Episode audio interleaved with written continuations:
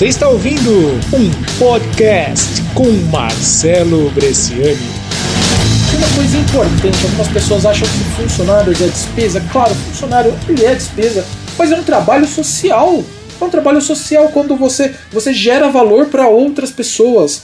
Isso eu gosto muito, eu gosto muito de falar isso, porque quando você entrega uma pessoa, quando você traz uma, quando você, você dá oportunidade para ela, para ela ter o salário dela, para ela ter aquilo que ela comprar aquilo que ela quer, para ela sustentar a sua família e ela vai crescendo também. Então, é, essa, na minha opinião, quando você se torna empreendedor e quando você emprega pessoas, seja uma diarista a uma pessoa que controla a sua loja virtual ou faz alguma coisa, isso é um dos maiores trabalhos sociais que você pode fazer para uma pessoa.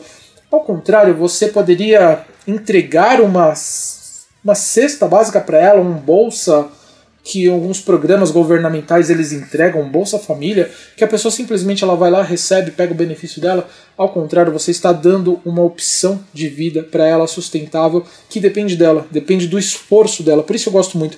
Se ela se esforçar, ela gera um grande benefício, um grande retorno para ela